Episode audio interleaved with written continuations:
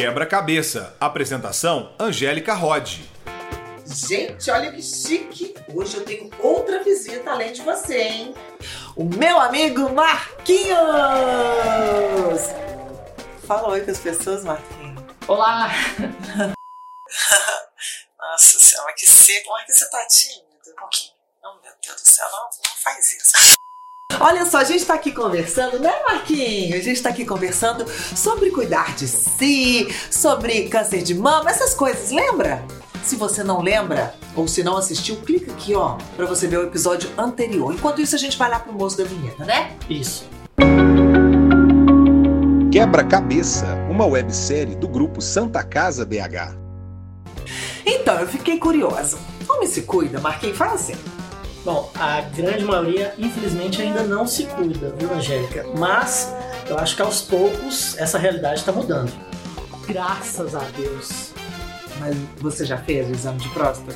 Não, eu ainda não fiz, mas é porque é, eu tenho 41 anos e eu sou branco. E no caso dos homens brancos, eles devem fazer a partir dos 50 anos de idade. Ou, no caso dos homens pretos, a partir dos 45 anos de idade. Você tá me enrolando, É né, sério, Marquinhos? é verdade. Ah, eu vou perguntar isso pro doutor Leonardo. Pode perguntar. Doutor, ele tá certo? É isso mesmo, Angélica. O Marquinho tá certo. É, realmente a, a idade é um dos fatores que a gente leva em consideração para iniciar o, o exame, o rastreamento do, do câncer de próstata. É, homens pretos a partir de 45 anos e homens brancos a partir dos 50.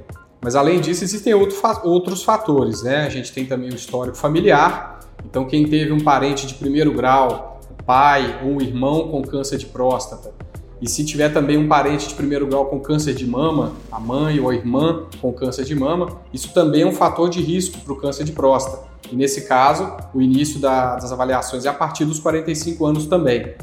A obesidade também hoje é considerada um fator de risco, não aumenta a, a chance de ter câncer de próstata, mas se o tumor vier, ele vem mais agressivo. Então, os homens com obesidade, eles também merecem um cuidado especial. Tá vendo? É verdade esse bilhete. É. É, mas tem muita gente que faz piadinha com esse exame, né? Infelizmente, tem. Mas como é que é esse exame, Marquinhos? Você não sabe? Eu não, hein? Doutor, fala pra ela. Tem muita piadinha, muita gozação acerca do exame. E na verdade o exame de toque retal ele faz parte da, na- da avaliação clínica. É como auscultar o coração, medir a pressão. Ele é feito através do ânus. O médico introduz o dedo pelo ânus do paciente e palpa a próstata.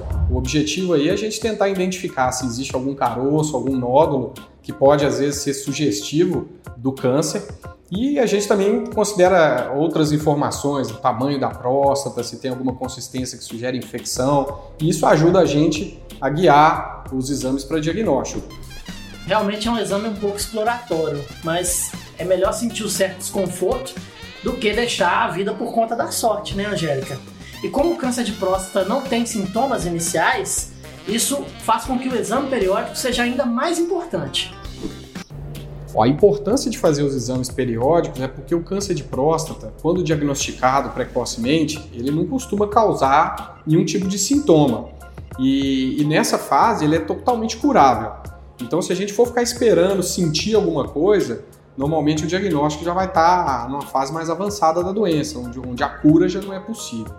Uma outra coisa importante no diagnóstico precoce é que quando o câncer está numa fase inicial e, e ele vai ser tratado, né, os tratamentos eles podem ser mais conservadores, né? E a gente pode então poupar o homem das principais sequelas que deixam muitos preocupados, que é a questão da, da incontinência, né, que é a perda de urina, e na disfunção erétil, que é o problema na relação sexual, não consegue ter ereção.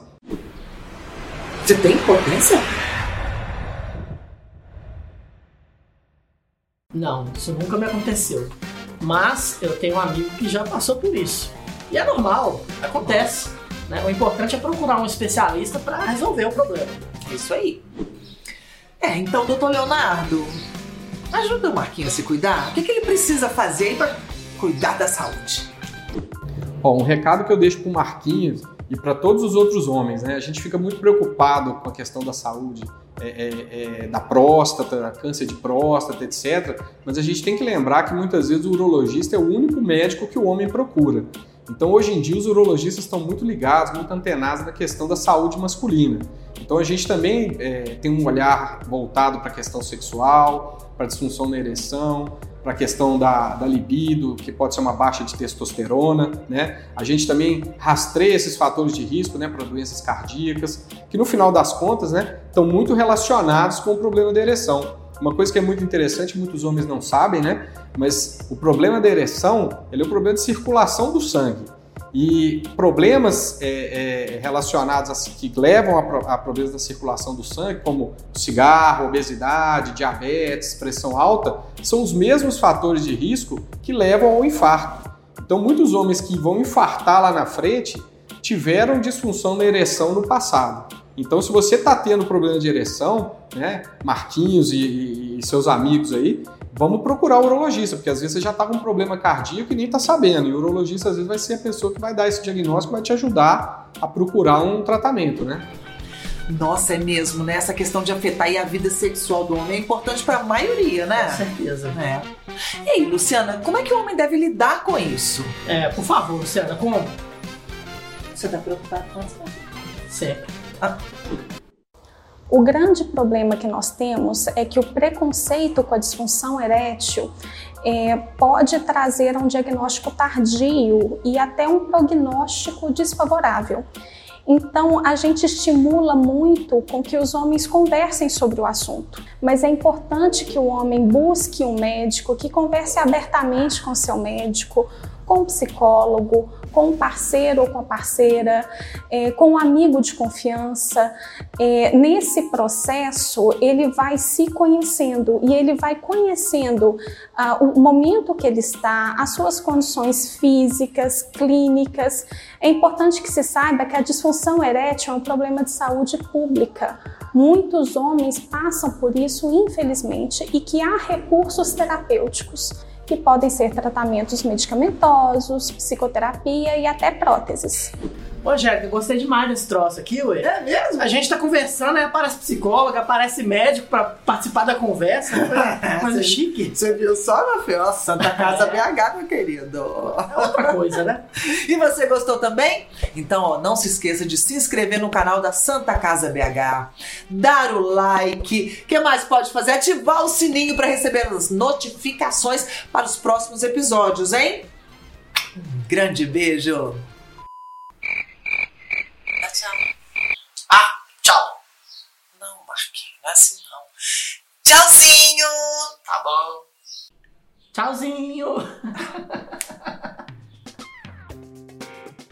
e quem participa deste episódio, Marquinhos? Além da gente, participam o urologista Leonardo Gomes Lopes e a psicóloga Luciana Uri.